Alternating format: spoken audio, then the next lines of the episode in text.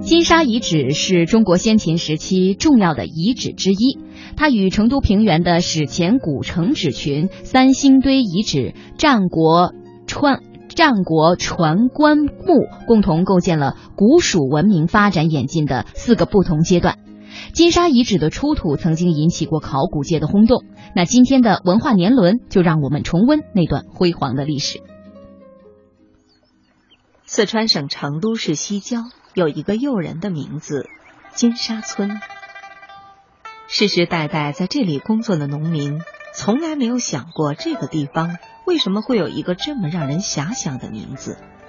只有个别的专家在历史的零星记载中发现，很久以前，这里的农民们经常会在河边捡到细碎的黄金残件。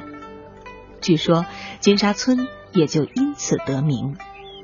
目前可以证实的是，至少在一千多年前的五代时期，金沙这个地名就已经出现，至今一直没有改变。二零零一年二月八号，成都市考古研究所的工作人员正在距离成都一百二十多公里的绵阳市召开新年的工作规划会议。会议进行中间，成都市考古所的所长王毅接到了一个电话。突然家里面说，那边好像挖出很多像象牙的一些东西，有些东西像一些小玉片那些东西，好像是跟三星堆有关系。王毅迅速安排考古所最优秀的专家立刻赶回成都。朱张毅是当天连夜赶回成都的三个人之一。现任成都金沙遗址博物馆副馆长的朱张毅说。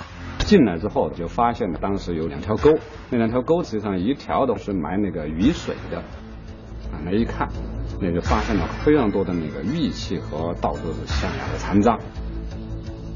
另外一个呢，从断面上看的话，有三到四个地点都可以看到大量的象牙。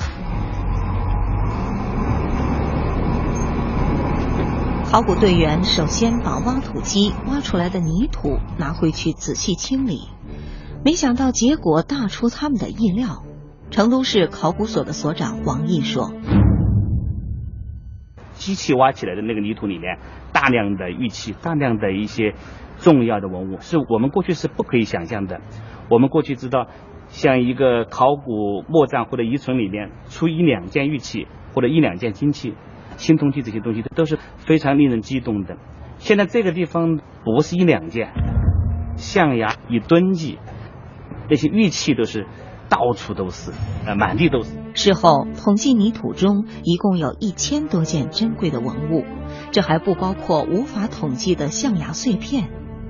仅仅这一点就足以说明这里的发现有着十分重要的考古学价值。成都市考古所所长王毅说：“那么这一种发现，我想是对考古人员来讲是特别振奋。在二零零一年。”刚好到来之际，那当然是中国进入二十一世纪第一个重大的考古发现。我们觉得这么一个伟大的考古发现出在我们手里面，那那个时候确实心里面非常激动，激动不已。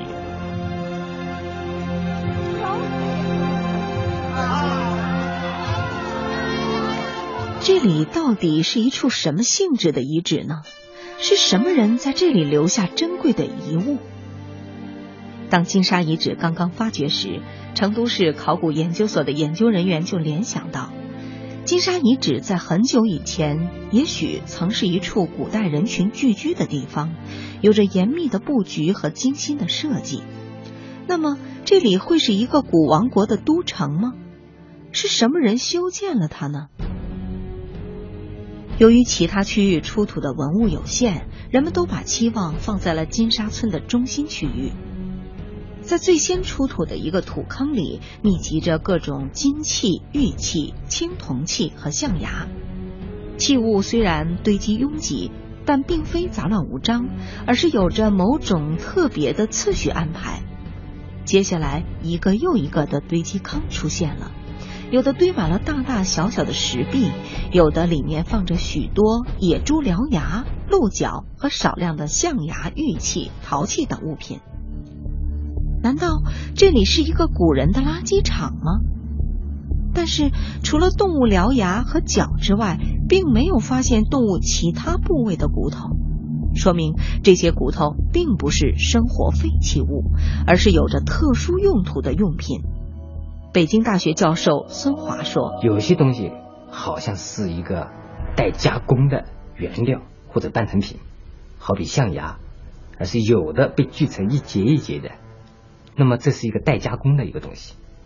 还有很多东西，好比猪的牙齿、鹿的角，都被分门别类的放在一起，好像是个原料库房。”金沙遗址博物馆保管陈列部的主任王芳说。那这些金沙遗址的这个玉器里，我们还发现了一种成型对开的一种工艺，啊，这种工艺技术就是说两件玉器一块儿做，那么这种呃做好了以后再来一分为二，啊，这种破开，那么这个就是一个这个食物的标本，我们可以看到它中间还没有把它切断，那么这些玉器呢，成为我们了解古人加工玉器方法的一个最好的一个材料。北京大学教授孙华说：“像这些现象，给我们感到这个地方好像是。”一个贵重物品的呃加工的一个场所，很像是一个统治阶级的手工业作坊。不同意的人则指出，如果是手工业加工作坊区，为什么没有发现加工工具呢？有专家认为，这里应该是一个专门的祭祀区域。成都金沙遗址博物馆副馆长朱张义说：“我们说它是祭祀的话，主要基于几个方面的原因。”一个是野猪的牙的话，经过鉴定都是野猪的下边两颗牙齿，也就是说它有选择性的。那么另外一个呢，就是说玉器象牙类最非当时来讲非常珍贵的东西，那么它也放在这儿来了，因为这类东西它应该不会乱扔的。不久之后的一个发现，为祭祀坑的说法提供了新的证据。就在金沙遗址的中心区域，考古队发掘了十九具龟甲，它们并不是普通的动物骨头。每块龟甲上都有烫烧后戳成的小孔，和殷墟甲骨十分相似。虽然在补甲的背面没有发现文字，但已经足以说明它们是用来占卜的龟补甲。挖掘过程中还发现了一个现象：金沙出土的象牙数量惊人。这样奢侈的使用象牙，在古代中国是绝无仅有的。由于常年埋在泥土之下，象牙遇见空气之后会迅速脱水，极易出现风化。为了防止搬动时损坏几千年的象牙，金沙的考古工作者摸索出一套独特的办法。他们在搬动象牙之前，先用石膏加固，然后除去石膏，进行仔细的清洗。清洗干净后，将象牙放进事先制作的木质箱子里，再往箱子里面缓缓地倒入液态硅胶。根据现场观察，这些象牙的尺寸都很大，明显大于中国境内乃至亚洲境内现存象牙的尺寸。金沙遗址博物馆的讲解员说：“目前金沙出土象牙全国第一。我们金沙象牙不是以根计算的，是以吨计算的。应该说，远古金沙人用了多少吨的象牙来祭祀？八成。从历史地理的研究成果来看，在三千多年前的商代，中国的中原地区还有大象，甲骨文里就有商王卜象的记录。”殷墟考古也发现了一些象的骨头，因此地理位置靠南的四川有大量的象群出没是不奇怪的。大象一般生活在气候比较温暖的地区，如果三千年前成都平原确实有众多的大象群，那么是否认为在那个年代四川盆地的气候与现在大不一样呢？北京大学教授孙华说：“中国气候变冷。”那是西周开始的事情，但是呢，四川地区由于群山环塞，有秦岭巴山围绕，冷空气绕到外面走了，所以它的可能影响不大。所以在西周，我想四川仍然有很多象群。直到四川盆地人们的活动日益频繁，很多象被捕杀，大象可能在更进一步的向南。点迁移，越来越多的考古发现提供了类似的证据。在金沙遗址现场，有一株巨大的古树残骸引起了我们的注意。这样的大树现在已经很难见到了。